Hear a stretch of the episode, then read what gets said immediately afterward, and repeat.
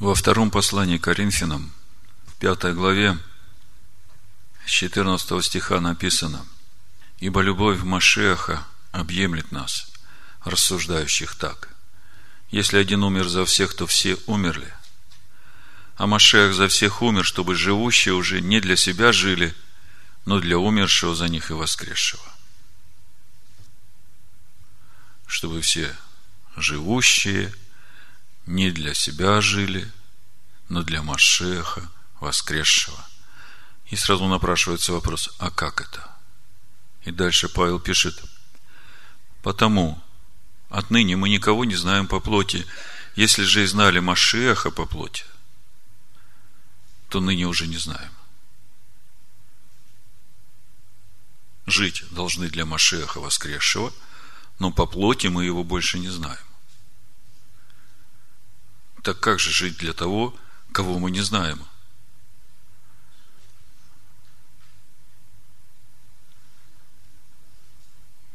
И когда мы в прошлый шаббат разбирали недельную главу Ницавим Вайлех, мы там увидели, что те же самые стихи, которые Маше приводит в 30 главе, где говорит, «Ибо заповедь сия недалека от вас, ни на небе, чтобы вы сказали, кто взойдет на небо. Те же самые стихи использует апостол Павел. И вместо слова заповедь говорит, ибо Машех недалеко от вас. И тем самым он указывает, что Машех это и есть заповеди, Слово Божие. И указывает именно на те заповеди, о которых Моисей говорит. И поскольку мы больше не знаем Машеха по плоти, то единственное место, где можем узнать его по духу, это Тора Моисея и пророки. Чуть раньше, в четвертой главе, во втором послании к Коринфянам, апостол Павел говорит в шестом стихе, «Потому что Бог, повелевший из тьмы воссеять свету, озарил наши сердца, дабы просветить нас познанием славы Божией в лице Ишуа Амашех. В это Рошишана, когда мы читали благословение перед чтением Торы, я в этих стихах увидел именно это благословение. Благословение, которым новозаветные верующие могут благословлять Бога – перед тем, как открывать Тору и читать ее. Поэтому, прежде чем мы начнем разбирать сегодняшнюю недельную главу, я просто хочу прочитать этот шестой стих как благословение Всевышнего перед чтением Торы. Благословен Господь Бог наш, повелевший из тьмы воссеять свету, озарил наши сердца, чтобы просветить нас познанием славы Божией в лице Ишуа Амашеха. Амен. Итак, у нас сегодня недельная глава Азину. Переводится как «внимайте». Моисей обращается к небу и к земле. И чуть раньше, в конце предыдущей главы, 31 глава книги Второзакония, он говорит, почему он обращается именно к небу и к земле. Это 28 стих, Второзаконие, 31 глава. «Соберите ко мне всех старейшин колен ваших и надзирателей ваших, и я скажу вслух их слова сии, и призову во свидетельство на них небо и землю. Ибо я знаю, что по смерти моей вы развратитесь и уклонитесь от пути, который я завещал вам и впоследствии времени постигнут вас бедствия за то, что вы будете делать зло перед очами Господа, раздражая его делами рук своих. И изрек Моисей вслух всего собрания израильтян слова песни сей до конца. Внимайте небо, я буду говорить, и слушай, земля, слова уст моих. Почему Моисей обращается к небу и к земле и призывает их свидетеля. всякий человек, как свидетель, он не живет вечно. Это небо и земля будут стоять до того времени, пока не придет суд Всевышнего. И пока не придет новое небо и новая земля для тех, которые будут записаны в книгу жизни. Так вот, человек, сотворенный последним во всем этом творении, он замыслит Всевышнего как то соединяющее звено, которое в себе должно совместить небо и землю. Небеса хранят праведность Всевышнего. Земля тоже исполняет все установления, которые дал ей Бог. То есть предназначение земли взращивать. И мы, как земля, в которую посеяно живое Слово Божие, призваны взрастить это Слово в себе и стать этим Словом. И вот Моисей призывает небо и землю в свидетеля. Когда придет суд – эти свидетели будут стоять и свидетельствовать о каждом человеке, исполнил ли он свое предназначение. Стал ли человек, сотворенный из праха земного, сосудом для небес? Это будет относиться к каждому человеку, потому что к тому времени не будет ни одного человека, который бы сказал, а я этого не знал. И поскольку Слово Бога вечно и неизменно, то и судить всех будут по соответствию этому Слову. Что земля вырастила? Прежде чем мы начнем разбор этой главы, я хочу спеть песню, которую написал Наум «Внимайте небеса», чтобы как-то коротко ввести всех нас в содержание этой главы – и потом мы накануне Дней Трепета будем говорить о милости Всевышнего. Внимайте небеса, я буду говорить, закаплет, как роса, речение уст моих – Прольется, словно дождь, Как капли на траву. Народ, ты не умрешь, Вся слава Господу Прольется, словно дождь, Как капли на траву.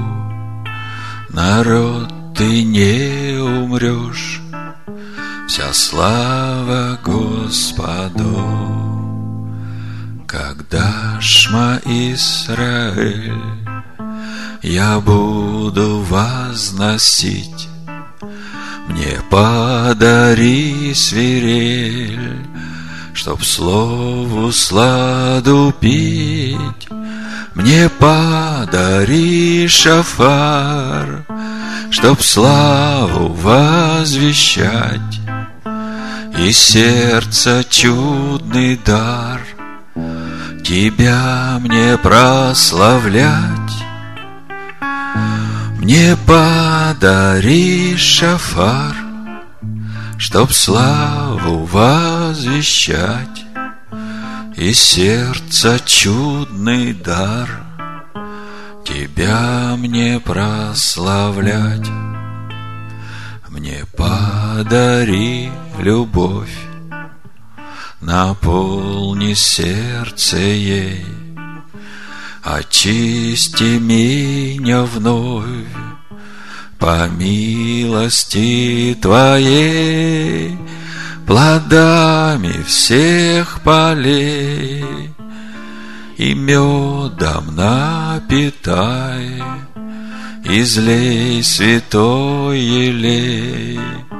Мой Бог, мой Эль-Шадай, плодами всех полей и медом напитай, излей святой елей.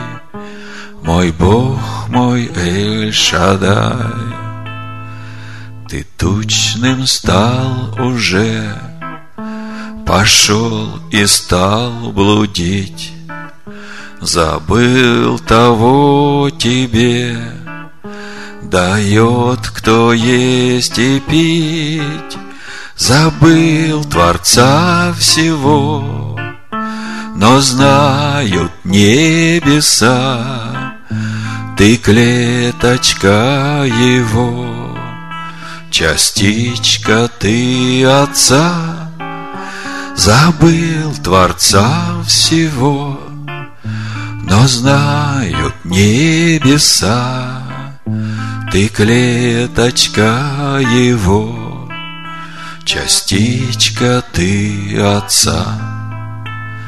Судить придет Господь народ рабов своих, И милость явит Он Увидев немощих, Где те, кто соблазнил, И где же сила их? Пускай же об Отце Напомнит этот стих, Где те, кто соблазнил, И где же сила их? Пускай же об Отце Напомнит этот стих. Как Ты, Господь мой благ, И милость велика, Что может сделать враг? Течет любви река, Течет от края лет — и нет конца любви. Увидят этот свет Творения Твои Течет от края лет И нет конца любви. Увидят этот свет Творения Твои. Тебя хранит твой Бог, Ведет путем своим Сквозь тусклое стекло Гадательно глядим. Израиль мой народ И через толщу лет К спасению придет навеки мой завет, Израиль мой народ, И через толщу лет К спасению придет Навеки мой завет.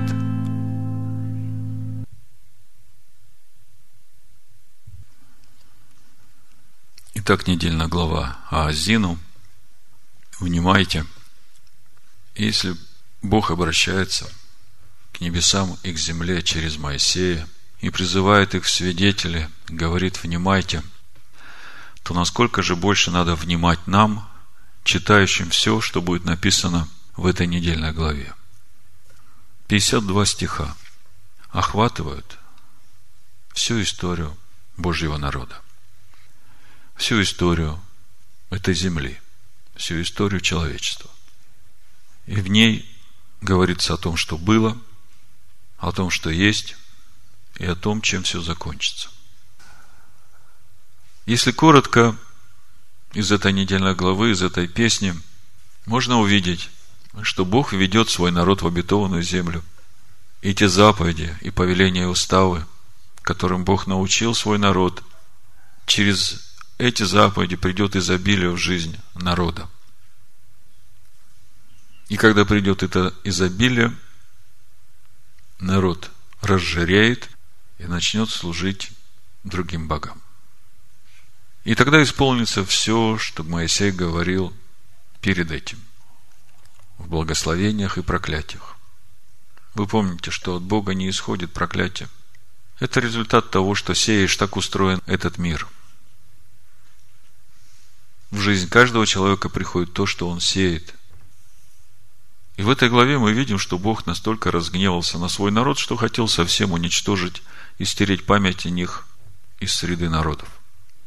И, конечно, он начал стирать свой народ из памяти других народов при помощи этих народов.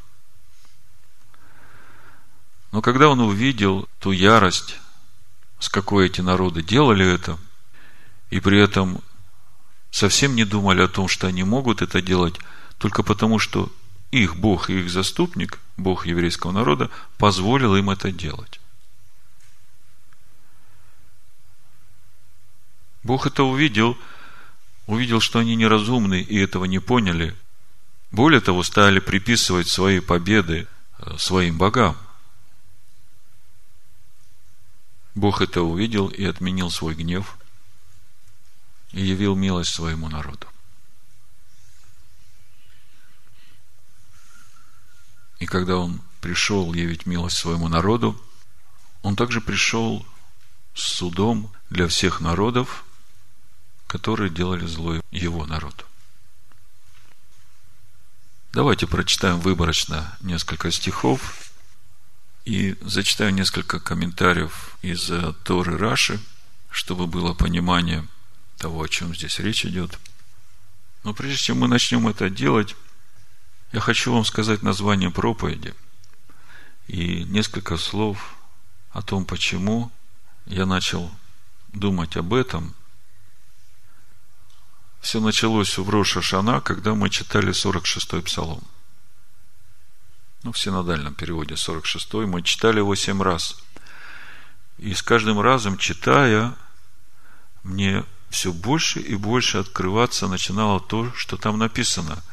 Потому что то, что мы читаем в синодальном переводе, это не раскрывает, не дает понимания того, что написано в этом псалме. Я прочитаю из Макзора на дни трепета. Все народы, рукоплещите, приветствуйте Господа голосом ликования. Ибо Бог Всевышний грозен, Царь Великий над всею землею. Подчинит Он народы учению, Торе нашей, и племена суду от нас – сразу возникло много вопросов. С чего ради народы вдруг начнут рукоплескать грозному Богу, который подчинит в конечном итоге народы учению, Торе и суду от нас. От кого нас? Он изберет для нас наследие наше, гордость Якова, которого возлюбил он. И тут сразу понятно, кого нас. Якова, которого возлюбил. А что является наследием Якова? Чем гордится Яков?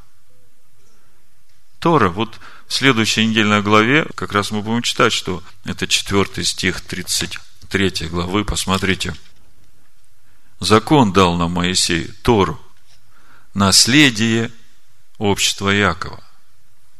И вот здесь мы читаем – подчинит он народы Торе нашей и племена суду от нас.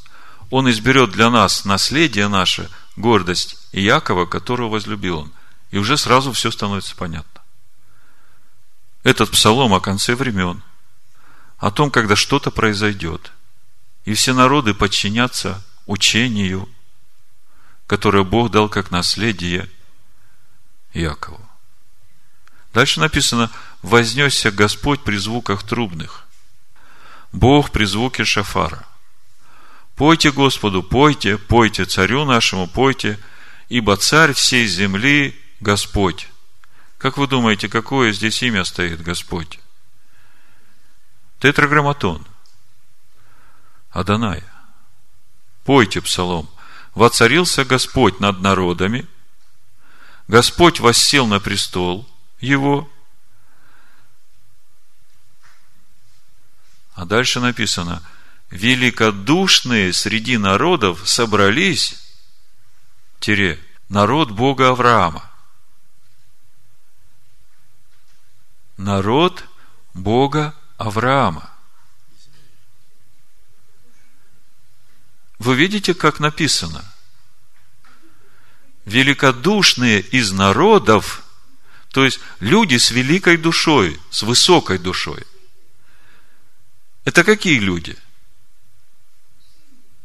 Это люди, в душе которых это краса Якова, это наследие Якова. И именно это наследие делает высокими эти души. И это народ Бога Авраама.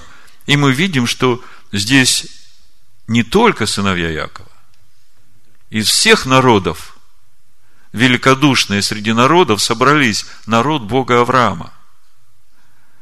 Ибо его заступники земли. Кто заступники земли? Кого его?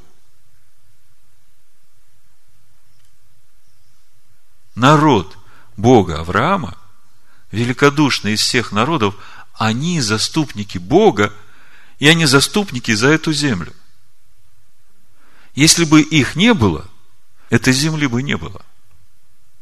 Бог говорит, я искал хотя бы одного человека, который был стал в проломе за этот город. А здесь речь идет о всей земле. И он возвышен весьма.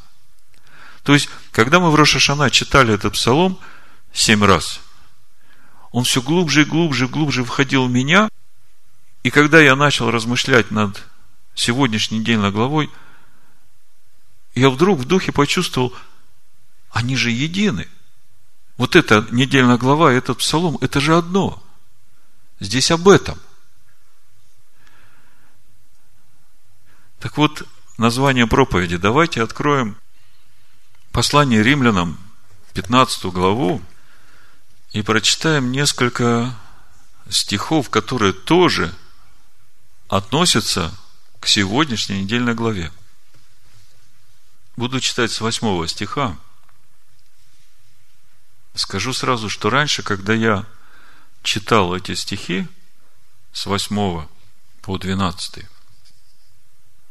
имея поверхностное знание Торы, мне казалось, что в этих стихах нет ничего такого, чего можно было бы испугаться – вот я вам сейчас прочитаю, вы на слух послушаете, и вам будет казаться, что все тут так здорово написано. Апостол Павел пишет, 8 стих, послание римлянам, 15 глава. «Разумею то, что Ишуа Амашех сделался служителем для обрезанных ради истины Божией, чтобы исполнить обещанное Отцам. И мы сейчас будем разбирать недельную главу, увидим, как это будет. А вот девятый стих, а для язычников из милости, чтобы славили Бога, как написано. Зато буду славить Тебя, Господи, между язычниками и буду петь имени Твоему. Здорово написано, да? И милость мы понимаем как мы понимаем милость? Вот вопрос. Вот пока мы понимаем милость так, как мы понимаем ее на сегодня, мы думаем, что здесь все так здорово. И здесь бояться нечего. И еще сказано, возвеселитесь, язычники, с народом его. И этот стих именно с сегодняшней недельной главы. Я скажу, что вот именно этот стих подвигнул меня на то, чтобы глубже рассмотреть, что же здесь апостол Павел хочет сказать язычникам. Потому что вот это слово «возвеселитесь, язычники, с народом его», если его прочитать из сегодняшней недельной главы, это Второзаконие, 32 глава, 43 стих. Тора Раша переводит этот стих как «прославьте язычники народ его». Так вот, возвеселитесь или прославьте, это понятно. в Торе стоит слово, там, где возвеселитесь, иренину. И когда я начал смотреть на это слово, на его значение по Стронгу, то я увидел, что это глагол, который обозначает принудительное действие. И меня это сразу насторожило. Нет, не насторожило даже, а это вдруг сразу начало что-то говорить, потому что я постоянно читал этот стих, то, что там дальше написано, ибо он отомстит за кровь рабов своих и воздаст мщение врагам своим, это как-то не связывалось с весельем. Вы понимаете, о чем я говорю? То есть вот стих звучит, значит, прославьте язычники народ его, или возвеселитесь язычники с народом его, ибо он отомстит за кровь рабов своих и воздаст мщение врагам своим. Как бы нет основания для веселья. С чего вдруг язычники будут веселиться, когда за то, что они делали зло его народу, попадут под мщение Всевышнего – Потому что Бог будет мстить за пролитую кровь своих рабов. Так вот, оказывается, вот этот глагол «иренину», который является глаголом принудительного действия, его следует переводить как «заставлю восклицать».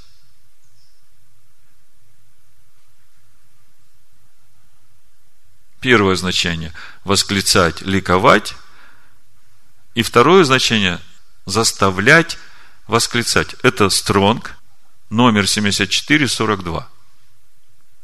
Когда я разбирал этот стих в этой недельной главе, я смотрел по Писаниям все места, где упоминается месть Всевышнего за кровь его народа. И я потом приведу вам эти места, я уже как-то вам их называл – у меня все время был в духе вопрос, Господи, а простишь ли ты тем народам, вера которых тоже основывается на Торе Моисея, за то, что они пролили кровь твоего народа?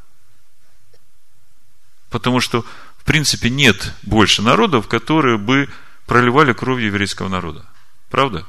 Только те веры, которые выросли из Торы Моисея, из веры иудеев – для них почему-то те, кому Бог дал как вечное наследие Тору, стали главными врагами. Мы сегодня поговорим об этом. То есть, у меня сразу возник этот вопрос. Господи, а простишь ли ты христианам то, что они пролили кровь твоего народа? Потому что последние 1700 лет истории христианства главный враг сыновья Якова, евреи – когда еврей проходит мимо церкви, на которой крест, он вздрагивает, потому что он в этом кресте видит меч. Спросите у простого еврея, он вам скажет. Этот внутренний страх, он из поколения в поколение в еврейском народе. И вот когда я увидел, что оказывается, этот 43 стих в 32 главе Второзакония – он совсем не такой простой, как казалось на первый взгляд, что все народы будут радоваться вместе с его народом, а оказывается, здесь речь идет о том, что когда Бог отомстит народам за пролитую кровь, я вам прочитаю комментарий Раши, чтобы легче вам было понять. Прославьте народы, его народ, ибо за кровь своих рабов он отомстит, и мщение совершит над их врагами – и умилостивит свою землю и свой народ. Вот так звучит этот стих 43 э, в Торе Раша. Прославьте народа его народ. Написано, когда наступит то время, когда Бог заставит народы прославлять его народ, идолопоклонники восхвалят Израиль. Будут говорить, смотрите, как славен этот народ. Ведь они были верны святому, благословен он – во всех бедах, которые им пришлось пережить, и не оставили его, и признавали благо его и славу его. Ибо за кровь своих рабов он отомстит, отомстит за то, что была пролита кровь его народа в прямом смысле. Так вот, когда я над этим размышлял, у меня, естественно, возник вопрос. Интересно, о чем же тогда апостол Павел говорит в Римлянах 15 главе? Потому что, когда я раньше читал, я там как бы не видел подводных камней. Мне там казалось все так здорово. Мне там казалось, вот милость Всевышнего настолько прекрасная, велика, что все народы будут радоваться вместе с его народом. Единственное, что мне было непонятно, почему все народы будут радоваться с его народом? По идее, все народы должны были бы стать уже его народом и радоваться как его народ. Вот этот у меня вопрос был и раньше, но я как бы не мог понять этого. И вот когда в этот раз, разбирая Тору, я вдруг увидел, что прославьте – это глагол принудительного действия, то есть заставлю славить. И в итоге получается, что заставит славить, когда отомстит за пролитую кровь своего народа, тут мне сразу становится понятно, э, Захария, 8 глава, почему народы ухватятся за край одежды, за цицит Иудея, и скажут, э, мы слышали, что с вами Бог, пойдем с вами поклониться вашему Богу. То есть тут как бы все понятно становится, выстраивается такая логическая цепочка. Но давайте вернемся к Римлянам 15 главе. И я сделал очень просто. Я взял каждый стих, который здесь Павел упоминает, нашел это место в Писаниях и посмотрел, о чем говорится до и после, то есть как бы контекст взял. В принципе, Среди иудейских мудрецов это понятная вещь, что когда какой-то мудрец Торы называет какой-то стих из Писания, те, которые читают эти комментарии или общаются с ним в этой же теме, они понимают, что речь идет не просто об отдельном стихе, а речь идет о контексте всего сказанного там. Понимаете? И поскольку Павел учился у ног Гамалиила, учителя Торы, одного из самых известных учителей Торы в Иерусалиме, в Израиле в то время, то наверняка он был научен именно этим принципом. Учитывая все это, я начал смотреть, а что же там действительно хотел сказать апостол Павел, когда начал говорить о милости к народам? Исполнить обещанное Отцам для обрезанных, а для язычников из милости, чтобы славили Бога. У меня сразу вопрос, интересно, а в чем суть этой милости, если вот этот глагол прославят, который здесь апостол Павел использует, он говорит о принудительном действии. Заставлю – Бог заставит, преклонит каждое колено из всякого народа перед своим словом. Вам это известно. Так вот, как мы понимаем милость Всевышнего? Вот на сегодняшний день мы понимаем милость однозначного. Если взять послание Ефесянам, вторую главу, то там можем прочитать в четвертом стихе. Бог богатый милостью по своей великой любви, который возлюбил нас, и нас, мертвых по преступлениям, оживотворился Христом с Машехом. То есть, по милости оживотворил с Машехом, и дальше мы читаем, что без Машеха язычники были отчуждены от общества израильского, а у Машехи теперь стали одно. То есть, суть милости в том, что Бог оживотворяет Машеха. Мы знаем, что Машех – это живое Слово Божие, да? И у апостола Петра мы читаем в первой главе, в 23 стихе, где написано, 23 стих, как возрожденные не от тленного семени, но от нетленного, от Слова Божьего, живого и пребывающего вовек. То есть, в Ефесянах мы видим, что по милости Бог оживотворил Машехом, возродил живое слово. И там же в Ефесянах мы читаем, благодаря этому или через это вводит нас в общество израильское. Общество, которое уже было до этого. Общество, которому как наследие дано это слово. Дальше в послании римлянам в 11 главе апостол Павел тоже говорит на эту же тему. Он говорит, что вы, язычники, до Машеха, вы были дикой ветвью. А теперь вот приняв Машеха, Бог вас прививает на природное дерево. И он говорит, вы, ветви, не превозноситесь, потому что не вы корень держите, а корень вас. А корень того дерева, которое есть Израиль.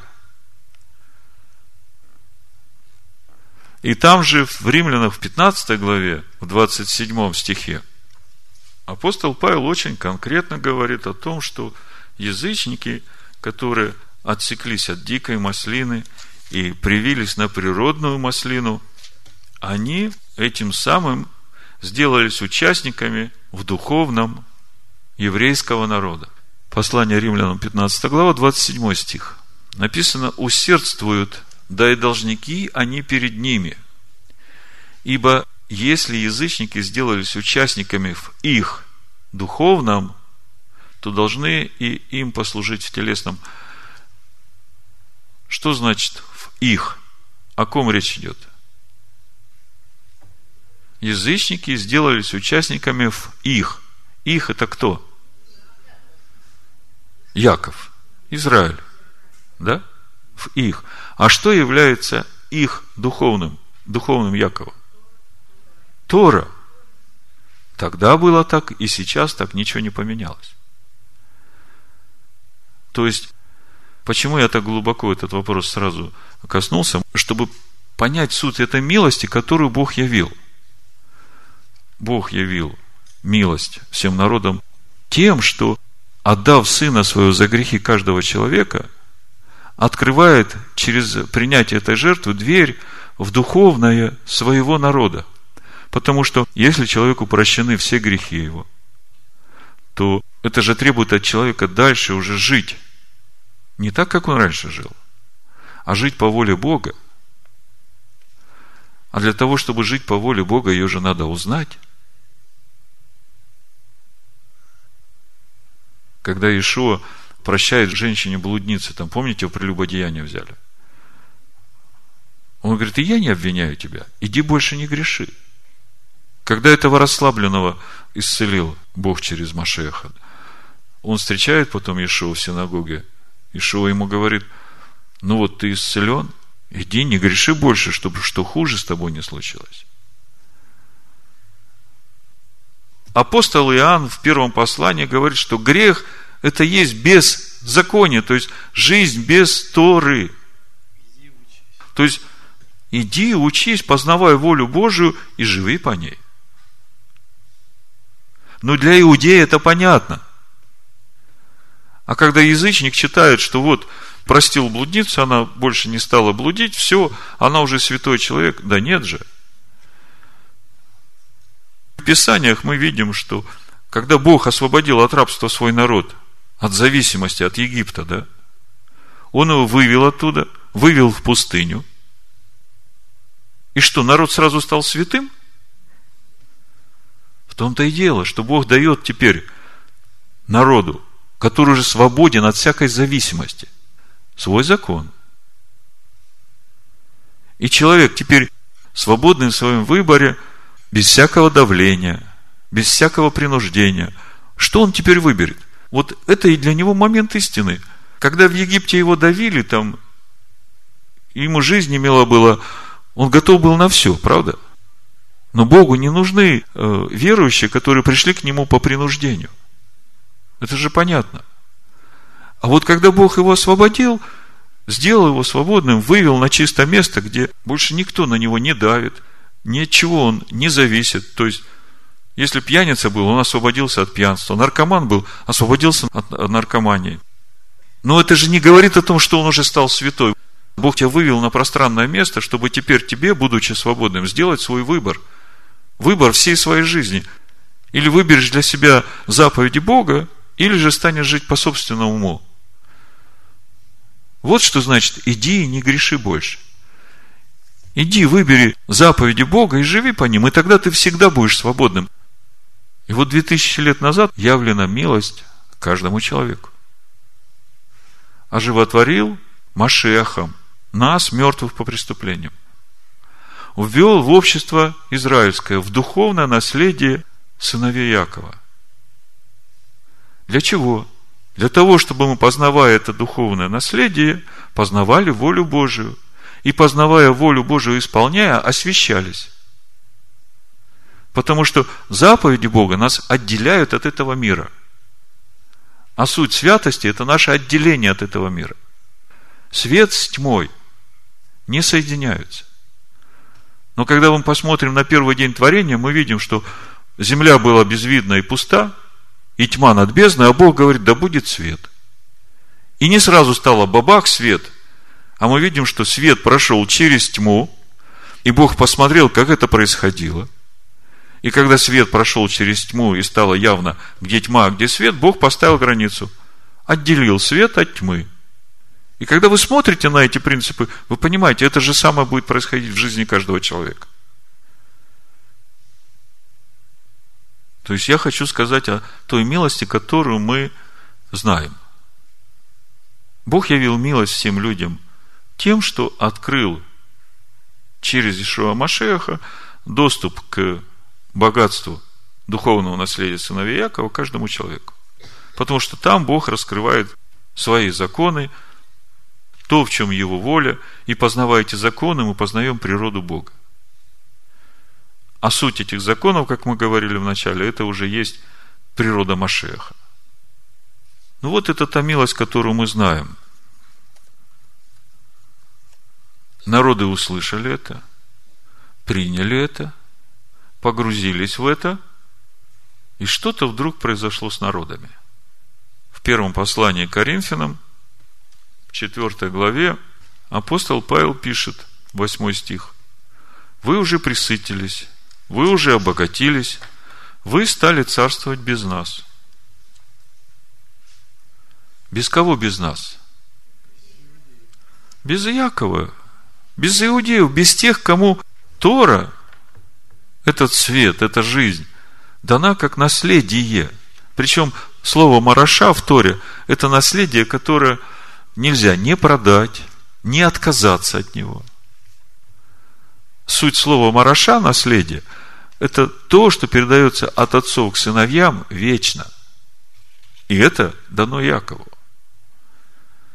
И апостол Павел говорит, мы вам раскрыли все это, вы, значит, наелись всего этого – и теперь вдруг вы стали умнее нас, и вы теперь решили царствовать без нас.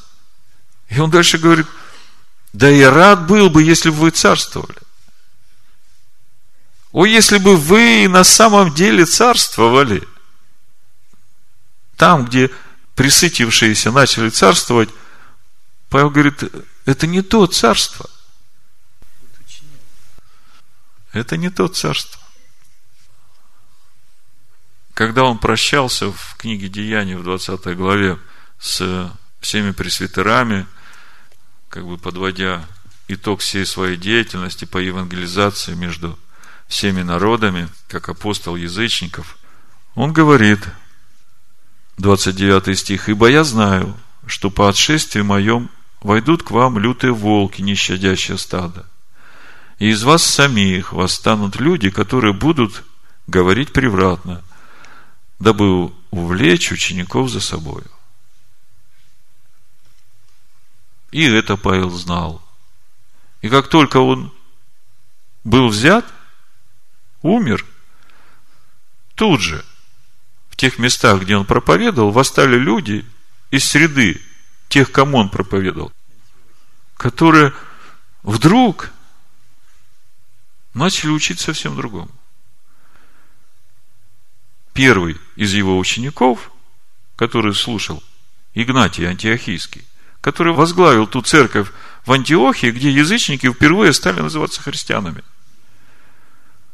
Он первый вдруг перевернул все учение Павла и назвал иудеев врагами. Начал царствовать без иудеев. И так больше, больше, больше. И к 325 году на Никейском соборе епископа, которые собрались, это же руководители церквей, это же уважаемые люди.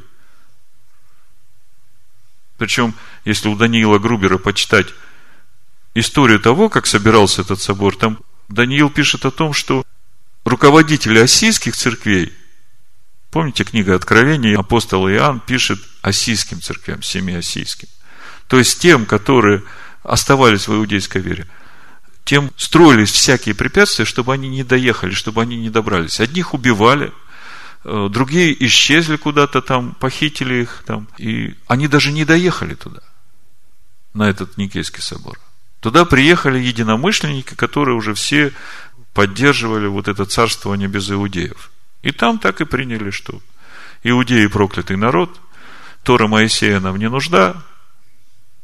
Началось время, когда те, в тени крыл которых, как написано в плаче Еремии, сыновья Якова должны были жить в тишине, в покое, в полном обеспечении – Помните, как в Египет братья Иосифа приехали, семья Якова? На полном государственном обеспечении, в лучших землях, Гесем. Да? То же самое в плач Еремии. Еремия пишет, 20 стих, «Дыхание жизни нашей, помазанник Господень, пойман в ямы их». Тот, о котором мы говорили, по тенью его будем жить среди народов. То есть, по идее, казалось бы, это благая весть среди народов, как в 15 главе апостол Павел говорит римлянам, я читал, что если вы сделались участниками в их духовном, то вы должны послужить им в материальном. И вот в сегодняшней недельной главе, 8 стих, да, когда Всевышний давал наделы народам, когда разделял он сынов человеческих, он установил границы народов по числу сынов Израиля. И Раши пишет, в то время, когда Всевышний расселял поколение, строившее Вавилонскую башню, он мог бы и истребить их, но не сделал этого, а установил границы народов, оставил их в живых, не уничтожил, как они того заслуживали, по числу сынов Израиля. Милость Всевышнего. по числу 70 душ сынов Израиля, спустившихся в Египет, установил границы народов, говорящих на 70 языках. Это милость Всевышнего ко всем народам. Чтобы когда Израиль будет рассеян из Святой Земли по всем народам, для того, чтобы народы научились и познали то духовное наследие, которое Бог дал сыновьям Якова. И вот это все милость Всевышнего. Да? Это мы говорили сейчас о той милости, которая нам понятна. Ну, я не говорю о той милости, которую сейчас трактуют в христианстве, как э, Иисус Христос умер за мои грехи, и я уже спасен на небесах. Мы как бы эту тему не касаемся, мы понимаем, что каждый будет получать по делам, по посеянному, по плодам. Так вот, с этой милостью все понятно, а вот э, когда я читаю послание римлянам в 15 главе, что Ишуа Машех сделался служителем для обрезанных ради истины Божией, чтобы исполнить обещанное Отцам, это мне понятно. А для язычников из милости, чтобы славили Бога, как написано, зато буду славить Тебя между язычниками и буду петь имени Твоему – и еще сказано, возвеселитесь, язычники, с народом его. И вот этот стих я прочитал, я вдруг начинаю понимать, что милость, о которой говорится здесь, это не только та милость, когда всем народам было проповедано Евангелие Царствия. Здесь говорится еще об одной грани этой милости – Суть этой грани, я сейчас начну разбирать контекст этих стихов, вы поймете, но чтобы вам легче было понимать, э, в 12 главе послания евреям написано, «Притом мы, будучи наказываемы плотскими родителями нашими, боялись их, то не гораздо более должны бояться и покориться Отцу Духов, чтобы жить. Те наказывали нас по своему произволу для немногих дней, а сей для пользы, чтобы нам иметь участие в святости Его». всякое наказание в настоящее время кажется не радостью, а печалью, а после наученный через него доставляет мирный плод праведности. Скажите мне, вот то, что здесь говорится об наказании для исправления, это является милостью Всевышнего? Я тоже думаю, что это является милостью Всевышнего, потому что когда человек по-хорошему не понимает, да, и из-за этого своего упорства и непонимания его душа может кануть в темноту, в бездну, да, в озеро Огненно в конечном итоге, то, конечно, милость для него, что сейчас его Бог вразумит, и благодаря этому он образумится и получит жизнь вечную его народом. Так вот, в этот раз, размышляя над этой недельной главой и читая 15 главу послания римлянам, я вдруг увидел, что здесь речь идет именно об этой милости – то есть здесь речь идет о милости, которую Бог явит уже в конце, когда начнутся суды Всевышнего. Вот у меня спрашивали, а в чем суть дней трепета? Мы, когда празднуем праздники Господни, мы думаем, что это где-то на уровне э, наших личных взаимоотношений с Богом. Да, и амен. Но это еще и на уровне взаимоотношений Бога и со своим народом, и со всеми народами, и с, э, с этим миром в целом. Так вот, суть дней трепета, она здесь в 15 главе, вот в этой милости. Да, потому что, а, если, опять же, посмотреть на то, что происходило в Египте, когда открылись суды Божии, казни Божии. Помните, египтяне, когда а, начали видеть всемогущество Бога евреев, после там, четвертой, пятой казни – они уже начали прислушиваться к тому, что Моисей говорит, и делать так, как Моисей говорит. И в конце концов, много египтян, как э, мудрецы говорят, представители всех народов мира были в Египте, и представители всех народов вышли из Египта вместе с еврейским народом. И вот, вот эта ситуация, состояние еврейского народа в Египте, когда начались казни, оно говорит о том, что совершенно немощным был народ – более того, вышло из самого еврейского народа только одна пятая.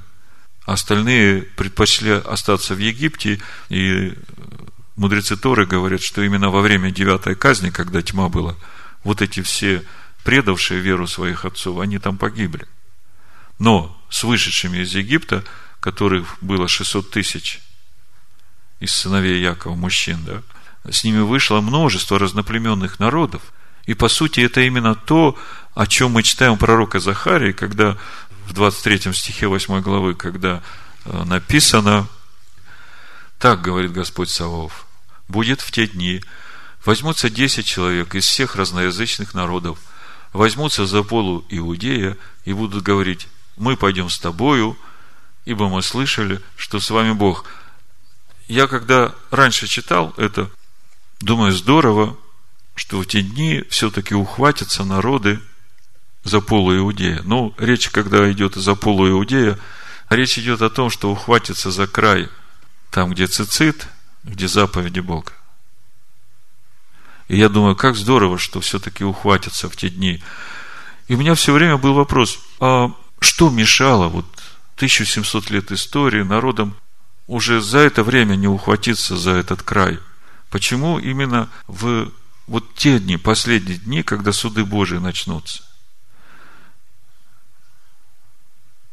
И вот сейчас вот это все сопоставляя, я вижу, что и здесь милость Божия, и здесь милость Божия к народам, потому что если по-хорошему не понимают, то прославят народы народ мой, принудительного действия глагол прославят, после дней трепета, скажем так. Это как бы я вам обрисовал вкратце эту ну, картину, как я ее вижу, теперь я хочу вместе с вами посмотреть эти стихи, которые э, в 15 главе послания римлянам апостол Павел приводит, и мы, читая, значит, э, эти стихи, ну, в контексте, где они сказаны, мы вдруг увидим, что там речь об этом же самом. Давайте вместе посмотрим. Значит, апостол Павел в 15 главе Римлянам, в 9 стихе говорит, а для язычников из милости, чтобы славили Бога, как написано, зато буду славить Тебя, Господи, между язычниками, и буду петь имени Твоему. За то, за что за то? Сразу первый вопрос. И кто это говорит? Смотрим. 17-й псалом. Ну, чтобы э, сократить большой 17-й псалом, он весь на эту тему, я просто с 47 по 51 стих прочитаю, и уже этого будет достаточно, потому что там в серединке будет именно этот стих «Зато буду славить тебя». Сразу вопрос, за что зато? Павел ведь в послании римлянах об этом говорит, и говорит об этом именно в контексте милости к язычникам. Читаю. «Жив Господь и благословен защитник мой, да будет превознесен Бог спасения моего, Бог, мстящий за меня и покоряющий мне народы. Кто говорит? Помните 46-й псалом? Я уже не буду возвращаться. И избавляющий меня от врагов моих. Амен. Яков говорит.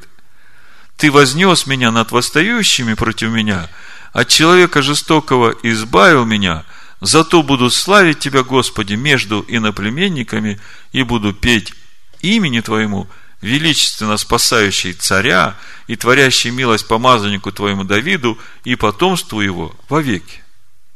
Машиах вместе со своими братьями меньшими поет и говорит, Господи, славлю Тебя между язычниками. За что? За то, что Он избавил от врагов и покорил им народы. То, с чего мы начали 46-й псалом. И в этом милость к язычникам. То есть, среди народов каких будет славить?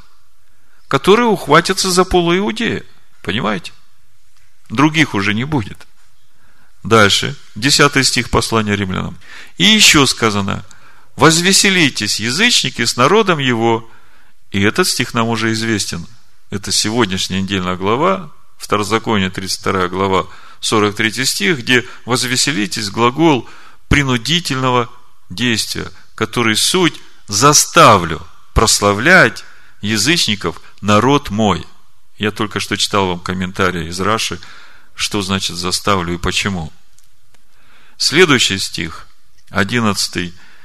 И еще, это апостол Павел как бы приводит много мест. Хвалите Господа все язычники и прославляйте его все народы. Это сказано в 116-м псалме, первым стихом. Хвалите Господа все народы, прославляйте Его все племена. И апостол Павел, чтобы объяснить, что он здесь имеет в виду, приводит Исаию, 11 главу. Это с 10 стиха Исаия, 11 глава и восстанет владеть народами, на него язычники надеяться будут. Вот тут вот, мы сейчас немножко остановимся поглубже, очень интересное место. Я думаю, что до сегодняшнего дня многие из вас, читая этот стих, не задумывались, о каком времени здесь говорится. Вот давайте вместе прочитаем и задумаемся. Исайя, 11 глава. То есть мы сейчас говорим о милости Бога к язычникам. Проповедь я так и назвал «Милость Всевышнего». Буду читать с первого стиха. 11 глава пророк Исаия. Буду читать и 11 главу, и 12 главу. И когда мы прочитаем все эти стихи, вы увидите суть милости Бога к народам и суть того, что апостол Павел в Римлянах в предыдущем стихе говорил, хвалите Господа все язычники, прославляйте Его все народы. Значит, первый стих Исайя 11 глава. И произойдет отрасль от корня Исеева, и ветвь произрастет от корня его. И почиет на нем Дух Господень, Дух премудрости и разума, Дух совета и крепости, Дух ведения и благочестия. И страхом Господним исполнится и будет судить не по взгляду очей своих и не по слуху ушей своих решать дела. Он будет судить бедных по правде и дела страдальцев земли решать поистине. жезлом уст своих поразит землю, и духом уст своих убьет нечестивого. Вот сейчас будем читать дальше. У меня просто вопрос первый. О ком речь идет? О Ишуа Машехе, правда? Ни у кого нет сомнений. Тогда, может быть, мы чего-то еще недопонимаем? А где же здесь вот это время, когда Ишуа Машех проповедует Евангелие, благовествует нищим, проповедует спасение. Помните Исаия 61 главу? Мы сейчас здесь продолжим читать, я вам напомню. То есть вопрос, что-то здесь пропущено или э, что-то Бог хочет нам сказать о истинном Машехе. Смотрите, 61 глава, вы же знаете это, в Евангелии от Луки в 4 главе Ишуа читал, когда вышел из пустыни, пришел в синагогу, сказал, ныне исполнилось слово сия. Написано с первого стиха, Дух Господа Бога на мне, ибо Господь помазал меня. И мы вот читаем, Дух Господа Бога на нем в 11 главе, почиет на нем Дух Господень, да, вся полнота Духа. Помазал меня благовествовать нищим – послал меня исцелять сокрушенных сердцем, проповедовать пленным освобождение и узникам открытие темниц, проповедовать лето Господне благоприятное. А здесь в 11 главе мы этого не видим. Здесь в 11 главе сразу речь идет о суде. Страхом Господним исполнится и будет судить не по взгляду очей своих и не по слуху ушей своих решать дела. Он будет судить бедных по правде, дела страдальцев в земле решать поистине, и жезлом уст своих поразит землю, и духом уст своих убьет нечестивого. Ого! Как строго сразу. Тут же в 61 главе мы дальше читаем. Значит, проповедовать лето Господне благоприятное, это второй стих. Тут Ешева остановился, когда читал в Луке 4 главе. А дальше написано, и день мщения Бога нашего – утешить всех сетующих, возвестить сетующим на Сионе, что им вместо пепла дастся украшение. Вместо плача елей радость, вместо унылого духа славная одежда. Кто эти сетующие на Сионе, кого идет утешить Машех? Кто? Сыновья Якова, хранящие веру своих отцов, правда? И придут иноземцы, и будут пасти стада ваши, и сыновья чужестранцев будут вашими земледельцами и вашими виноградарями, а вы будете называться священниками Господа, служителями Бога нашего будут именовать вас, будете пользоваться достоянием народов и славиться славою их. За посрамление вам будет вдвое, за поношение они будут радоваться своей доле, потому что в земле своей вдвое получат, веселье вечное будет у них. И дальше продолжение, 63 глава. Это как раз то, о чем мы читаем в 11 главе, когда жезлом уст своих поразит землю и духом уст своих убьет нечестивого. Мы сейчас вернемся в 11 главу, я просто хочу прояснить немножко картину. Кто это идет от Идома, в червленых ризах от Вассора, столь величественный в своей одежде, выступающий в полноте силы своей? Я, изрекающий правду, сильный, чтобы спасать. Отчего же одеяние твое красное, ризы у тебя, как у топтавшего в точиле? Я топтал точила один, и из народов никого не было со мной. Я топтал их в гневе моем и попирал их в ярости моей, кровь их брызгала на ризы мои, и я запятнал все одеяние свое, ибо день мщения в сердце моем и год моих искупленных настал. Кто это говорит? – я бы сказал, это Бог говорит через Машеха. Да?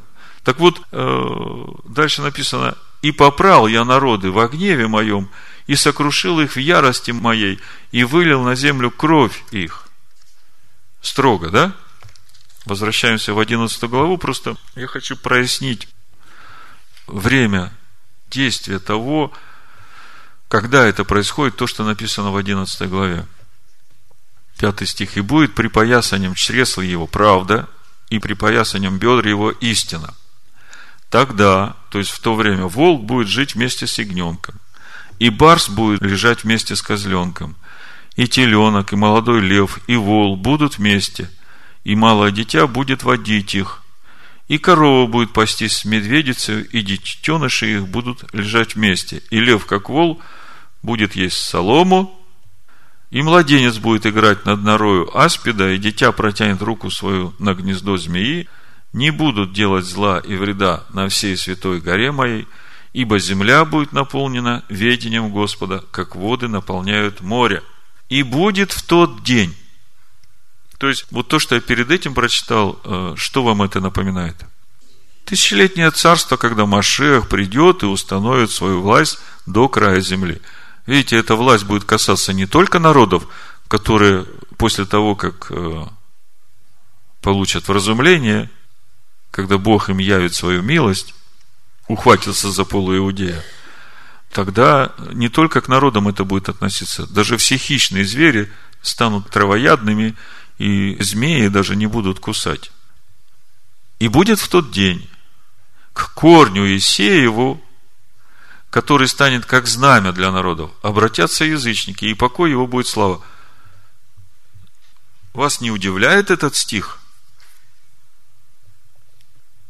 В какой тот день?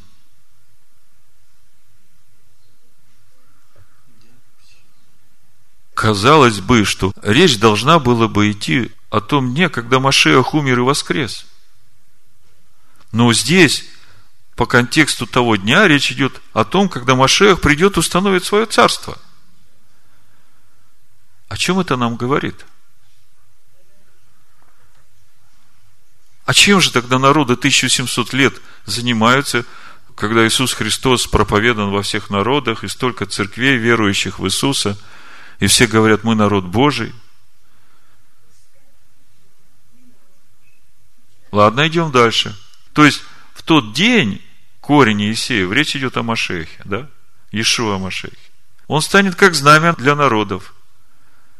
То есть, все народы увидят истинного Машеха и ухватятся за него. И покой его будет слава. Вот тогда придет шалом.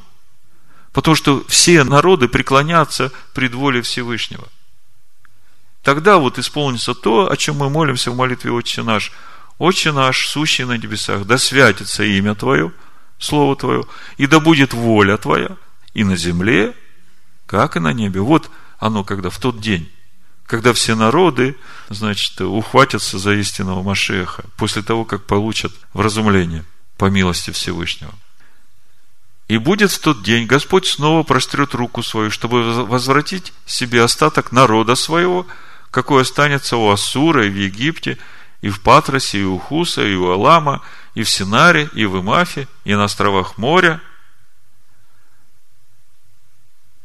Кого будет возвращать? Какой остаток?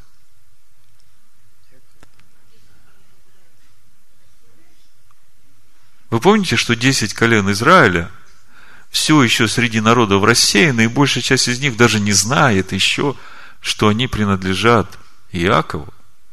Только голос крови – сейчас, слыша эти проповеди, начинает их волновать.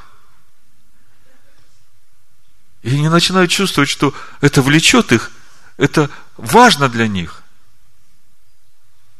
И не могут понять, почему. И поднимет знамя язычникам, и соберет изгнанников Израиля, и рассеянных иудеев. Видите, Бог здесь разделяет Израиль и иудеев – и созовет их от четырех концов земли.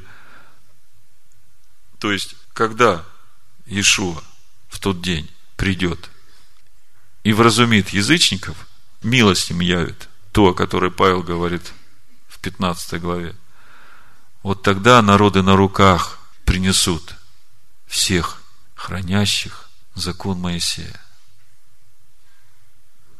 Всех великодушных народа Авраама от четырех концов земли.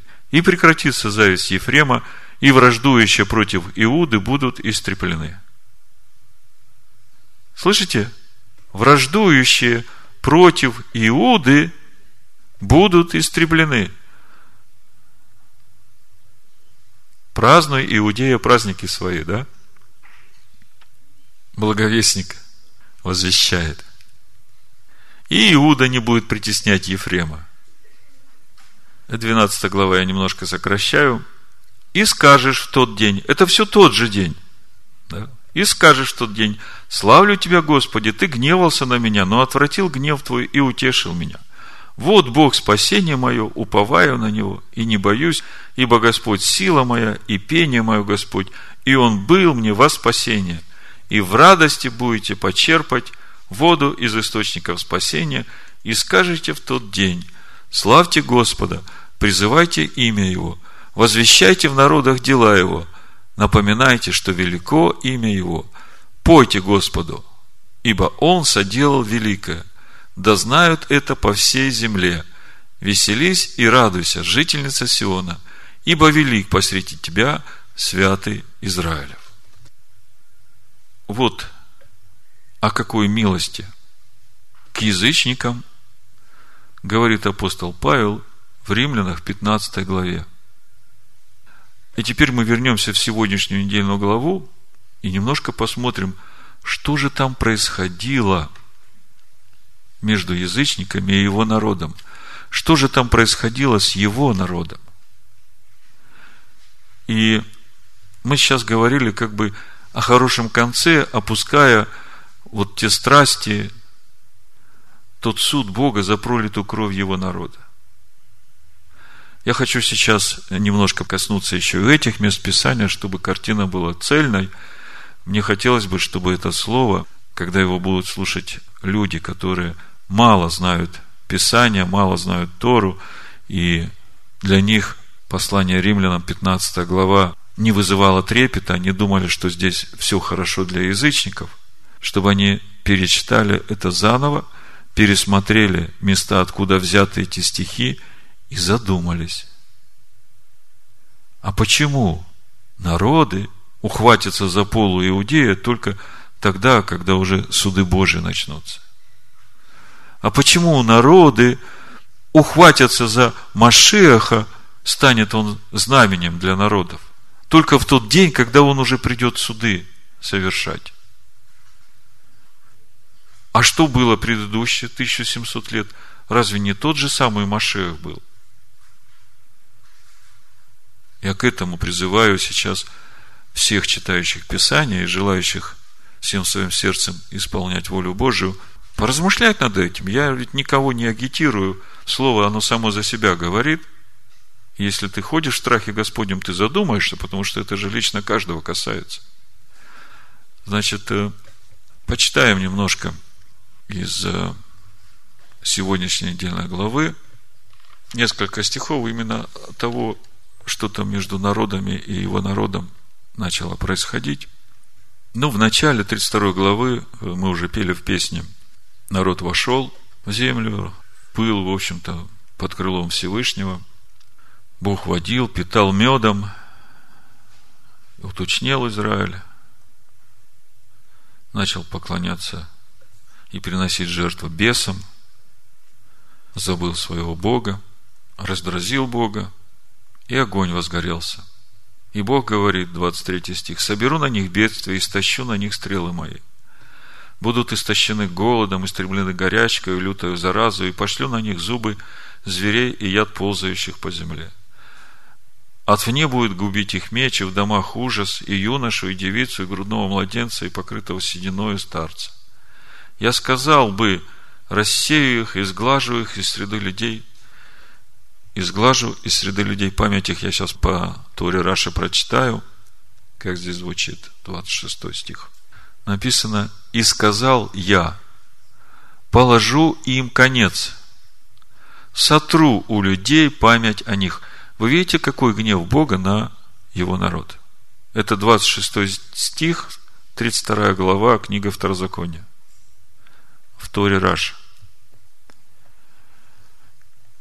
Раши пишет, сказал я в сердце своем, сделаю их не сжатым краем поля, и понимать это нужно так отброшу от себя как нечто никому не принадлежащее.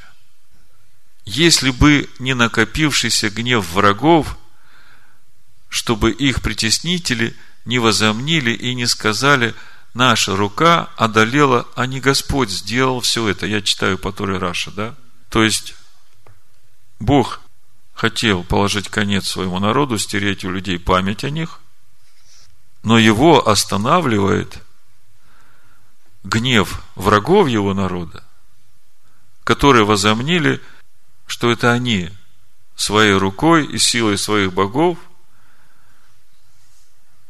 могли поразить Израиль. Ибо они, народ, потерявший рассудок, и у них нет разумения. Будь они умны, поняли бы это, осознали бы, каков будет их конец. Вы знаете, вот эти два стиха, мудрецы Торы, есть часть из них, которая относит это к сынам Израиля, а другая часть относит эти же стихи к язычникам. И когда я читал комментарии тех и других, я вдруг понял, что и те, и другие правы. Понимаете, и Израиль, если бы посмотрел, какой будет конец, да, уразумел, то они бы не поступали так. И язычники, если бы они посмотрели, какой будет у них конец, то они бы так не поступали. А дальше ясно, что этот контекст уже идет, относится к язычникам. Написано, как бы мог один преследовать тысячу. То есть, речь идет о том, что один из язычников мог прогонять тысячу из сыновей Израиля. А двое обратить в бегство 10 тысяч, если бы их не продал их оплот, и Господь не выдал бы их. То есть, вот этот 30 стих однозначно говорит, что речь идет о вот этом неразумии э, язычников, которые, приписывая свои победы себе и своим богам, силе своей мышцы, не уразумели того, что это происходит только потому, что Бог это допустил, потому что Бог разгневался на свой народ. Ибо не таков наш оплот, как их оплот, и наши враги судьи – То есть наш Бог, им все стоит. И если наш Бог допустил, что с нами это происходит, то они могли бы понять, что не их боги тут погоду делают, помогают побеждать, а это наш Бог допустил это. И вот дальше, с 32 стиха, речь идет о виноградной лозе от Сдома и Аморы. Значит, ведь от виноградной лозы с дома их лоза, из полей моры их виноградины, виноградины ядовиты у них, горькие гроздья. Змеиная ярость их вино и жестокий яд аспида, ведь это скрыто у меня, запечатано в моих хранилищах. Опять мудрецы комментируют, говорят, что эти стихи относятся и как к язычникам, так и к его народу. И 35 стих. У меня отмщение и воздаяние. Слышите? Чем отличается отмщение от воздаяния? Скажите мне. 61 глава Исаия мы только что читали. 63 глава Исаия мы только что читали. Отмщает врагам, воздает своим рабам. Вдвое воздам, да? Когда найдет преткновение – их нога, ибо близок день их несчастья, и скоро наступит их грядущее. Значит, все получат по своим делам. И у Бога нет лицеприятия. Со своим народом разберется и очистит свой народ. И с язычниками разберется.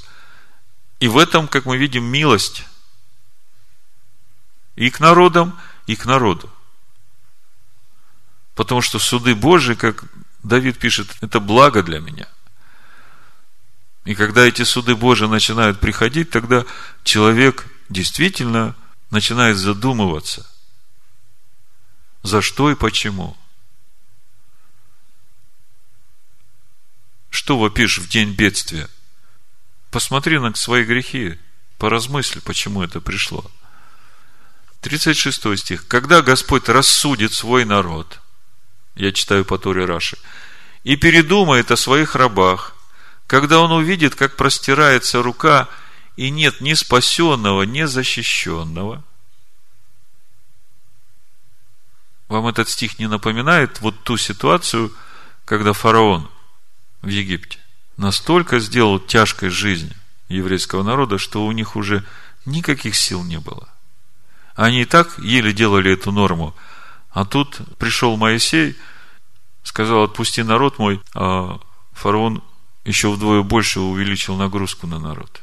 И у народа вообще сил не осталось. Там написано по малодушию. Есть великодушные, а вот э, в то время в сыновья Якова в Египте малодушие было. То есть короткий дух, полная, ну как бы бессилие, уже неспособность, даже нет сил молиться и уповать на Бога, потому что так тяжело. Детей, младенцев убивают, топят, народ в рабстве, мужья разделены с женами. И вот, когда Господь увидит это все, и нет ни спасенного, ни защищенного, Он скажет своему народу, а где их боги, оплот у которого они искали защиты, которые ели жир их жертв, пили вино их возлияния, Пусть они восстанут и помогут вам, дадут вам убежище. Это относится к еврейскому народу. То есть, когда эта теснота придет в их жизнь, они совсем станут бессильными из-за того, что отошли от своего Бога. Бог им скажет, а где же ваши боги, которым вы жертву приносили? Почему же они вам не помогают? Вообще, когда я читал у пророка Еремея, я удивлялся, как могло так поменяться мышление Божьего народа при Писаниях, при пророках, при истории своего народа, при праздниках Господних. Это 44 глава пророка Иеремии, 16 стих. Слово, которое ты говорил нам именем Господа, мы не слушаем от тебя. Но непременно будем делать все то, что вышло из уст наших, чтобы кадить богине неба и возливать ей возлияние, как мы делали, мы и отцы наши, цари наши, князья наши – в городах Иудеи и на улицах Иерусалима, потому что тогда мы были сыты и счастливы, и беды не видели. А с того времени, как перестали мы кадить богине неба и возливать ей возлияние, терпим во всем недостаток и гибнем от меча и голода. А когда мы кадили богине неба и возливали ей возлияние, то разве мы это без ведома мужей наших делали – Делали мы ей пирожки с изображением ее и возливали ей возлияние. То есть, вот за все это, когда пришла теснота в жизни еврейского народа, Бог говорит им, где? Где это ваша богиня неба? Где эти все ваши боги народов, которые вокруг вас, которым вы жертву приносили? Почему они вас не спасают? То есть здесь верность Бога и милость к своему народу. Помните 15 римлянам? К Израилю ради истины, да? чтобы исполнить обещанное Отцам. Все это Он делает в Машехе Ишу, Бог. 39 стих. Смотрите же ныне, что я – это я. И нет Бога, кроме меня. Я умерщвляю, и я оживляю. Я поражаю, и я исцеляю. Нет того, кто спас бы от моей руки. Кто это говорит? Какой Бог? Бог Израиля, Бог Авраама, Бог Ицхака, Бог Якова, Бог Господина нашего Ишуа Машеха. Скажите, можно сказать, что это Бог Ветхого Завета, который сейчас не Бог? Да, это Бог евреев. Это Бог евреев, который был тогда Богом евреев, и это тот же самый Бог евреев, который сейчас является Богом евреев. Он один и тот же, он не меняется. И все, что приходит в жизнь, как его народа, так и всех людей вокруг, это все только потому, что он решает, как и что будет. Он умершляет, и он оживляет. И нет другого, который мог бы оживить. И нет другого, кто мог бы спасти от его руки. Ибо я вознесу к небесам мою руку и скажу, я жив во веки. Слава Ему во веки веков. Амен. Значит, э, когда я заострю молнию моего меча, и возьмется за суд моя рука, я отомщу моим врагам и моим ненавистникам воздам. Кому Бог отомстит? Кому это относится? К сыновьям Якова или к язычникам? А вы помните четыре пятых сыновей Якова, которые остались в Египте, и о них больше никто ничего не знает – Помните, что Бог нелицеприятен. Я сегодня, вот говоря об этом, я хочу обратиться к сыновьям Иакова, которых сегодня утешают тем, что раз ты обрезан, то будь спокоен, ты уже на небесах. Это как бы другая обочина. С одной стороны, христианам говорят, раз ты веришь, что Иисус умер за твои грехи, то будь спокоен, что ты на небесах. Отомщу моим врагам и моим ненавистникам воздам. Кто его враги? Кто отвергают, кто воюют против его закона. Те, которые говорят, что Иисус Христос отменил Тору Моисея, как вы думаете, являются ли они врагами этого Бога? А они об этом знают? Они ведь думают, что Бог их любит. Они ведь думают, что Иисус Христос их любит. Ну, конечно, любит. Он же свою жизнь отдал за всех людей. И Бог послал Сына Своего, и в Сыне Своем явил любовь ко всем людям. Да и амен. Но Ишуа говорит, теперь прибудьте вы в моей любви, так как я пребываю в любви моего Отца, потому что я исполнил Его заповеди. Если вы будете исполнять мои заповеди, то и вы прибудете в моей любви и в любви моего Отца. И в Коринфянах мы сегодня читали, что если Машех умер за нас, и воскрес, то и все, за которых он умер, должны теперь жить для него, для Машеха. И на таких любовь Христова как раз распространяется. Ну вот, отомщу моим врагам и моим ненавистникам воздам. То есть, вот это время сейчас приближается. Написано, напою мои стрелы кровью, и мой меч будет пожирать плоть. 42 стих, как написано у нас. Упою стрелы мои кровью, и меч мой насытится плотью, кровью убитых и пленных, головами начальников врага. Веселитесь, язычники, с народом его. Заставлю радоваться язычников с народом моим, ибо он отомстит за кровь рабов своих и воздаст мщение врагам своим и очистит землю свою и народ свой. Видите, какая тут большая программа? Очистит свой народ – очистит свою землю и отомстит за кровь рабов своих. Так вот, то, с чего мы начали. Бог пошутил? Может быть, он передумает и за кровь своих рабов мстить не будет?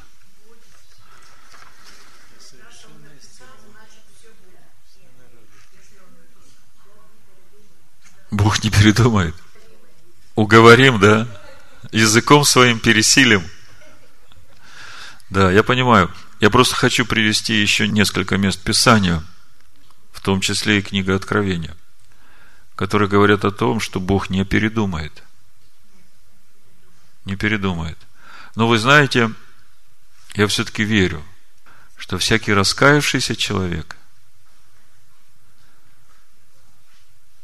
даже тот человек, который пролил кровь его рабов – и осознал, что он сделал, если он раскается и потом своей жизнью докажет, что он вошел в общество израильское и благоговеет перед Богом Израиля и любит его народ своими делами, то я верю, что Бог такого человека простит.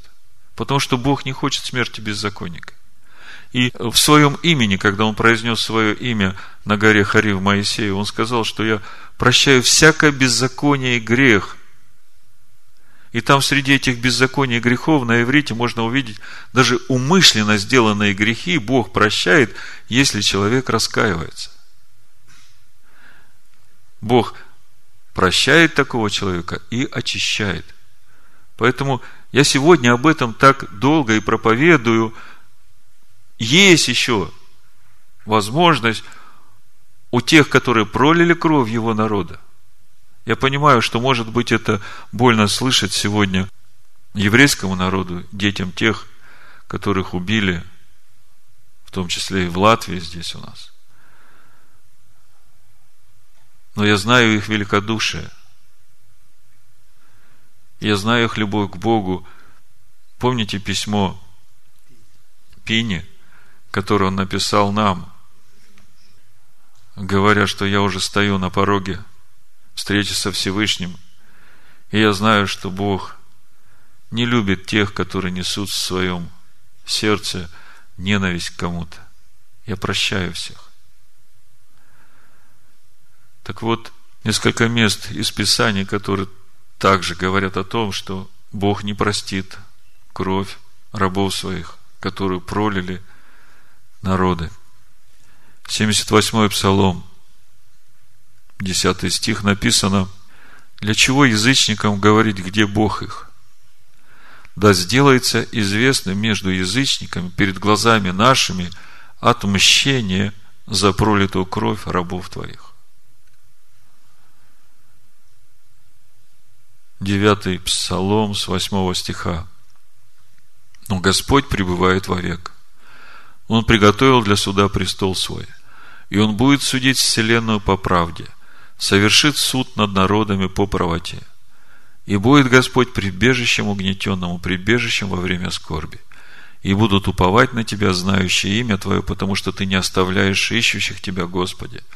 Пойте Господу, живущему на Сионе, возвещайте между народами дела Его, ибо Он взыскивает за кровь, помнит их, не забывает вопля угнетенных. И вот мы сейчас в книге Откровения будем читать о том, как Бог взыскивает за кровь рабов своих. И вместе с тем мы будем видеть, что через все это Бог все еще ожидает того, что народы, раскаявшись, обратятся к живому Богу, к Богу евреев. Вот книга Откровения, 16 глава, смотрите, с первого стиха. «Услышал я из храма громкий голос, говорящий семи ангелам, идите и вылейте семь чаш гнева Божия на землю. Пошел первый ангел, вылил чашу свою на землю – и сделали жестокие отвратительные гнойные раны на людях, имеющих начертание зверя и поклоняющихся образу его. Второй ангел вылил чашу своего моря, и сделалась кровь как бы мертвеца, и все одушевленное умерло в море. Третий ангел вылил чашу свою в реки, источники вод, и сделалась кровью. И услышал я ангелов вод, который говорил – праведен ты, Господи, который есть и был, и свят, потому что так судил. За то, что они пролили кровь святых и пророков, ты дал им пить кровь, они достойны того. Дальше суды продолжаются. И услышал я другого, от жертвенника говорящего, «Ей, Господи Боже Вседержитель, истинные и праведные суды Твои».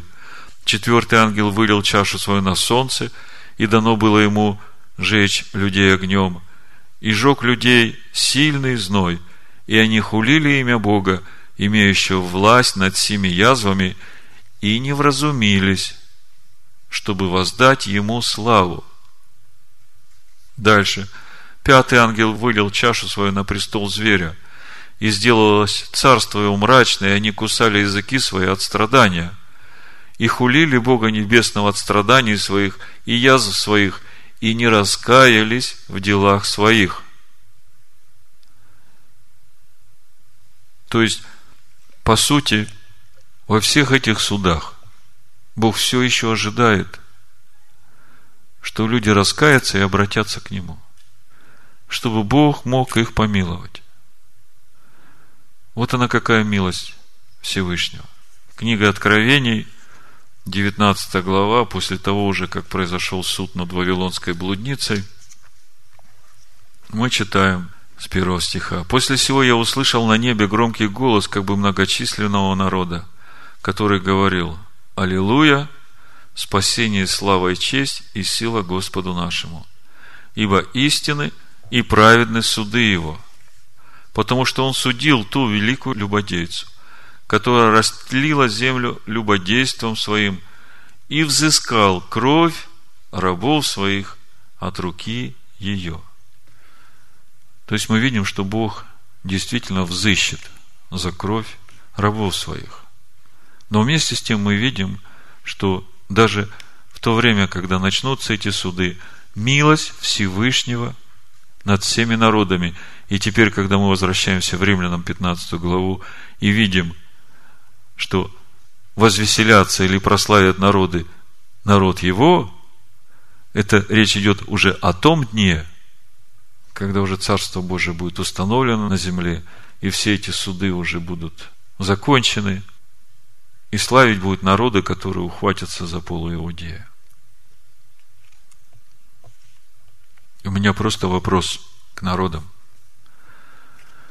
Неужели нужно ждать народам до того дня, когда Бог возьмет эти чаши гнева и выльет на них, чтобы им раскаяться и ухватиться за полу Иудея?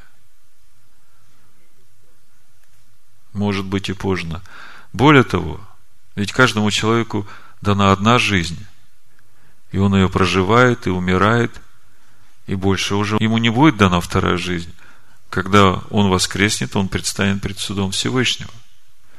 И милость Всевышнего к тем народам, которые попадут под эти суды и смогут раскаяться, увидев, что есть только один Бог, Бог евреев. А что же тогда говорить об этих народах, которые 1700 лет являются врагами сыновья Якова, врагами Торы Моисея, и с этим умерли, веруя, что Иисус Христос искупил их, и они уже на небесах. Вот меня больше всего этот вопрос беспокоит. Разумею то, что Ишуа Машех сделался служителем для обрезанных ради истины Божией, чтобы исполнить обещанное Отцам, а для язычников из милости, чтобы славили Бога, как написано. Зато буду славить Тебя, Господи, между язычниками, и буду петь имени Твоему. И еще сказано, возвеселитесь, язычники, с народом Его. Вот такая милость Всевышнего. Господи, мы молимся сейчас о всех народах и благодарим Тебя за милость Твою и за долготерпение Твое пошли раскаяние, искреннее раскаяние с обращением к Тебе на Твои пути. Всем тем, которые по сегодняшний день являются Твоими врагами и врагами Твоего народа. Всем тем, которые пролили кровь Твоего народа. Освети их светом истины своей и дай им увидеть себя Твоими глазами – чтобы они смогли раскаяться и ухватиться за тебя, ухватиться за царя иудейского, Машеха Иешуа, который станет для них знаменем, ухватиться за полу Иудея. А мы Тебя благодарим, Господи, за милость Твою, и за истину Твою, и за правду Твою, и за верность Твою. Великодушные из народов, собрались народ Бога Авраама, заступники земли. Да благословит всех вас Всевышний в имени Машеха Ишуа. Амин. Амин. Амин. Амин. Амин.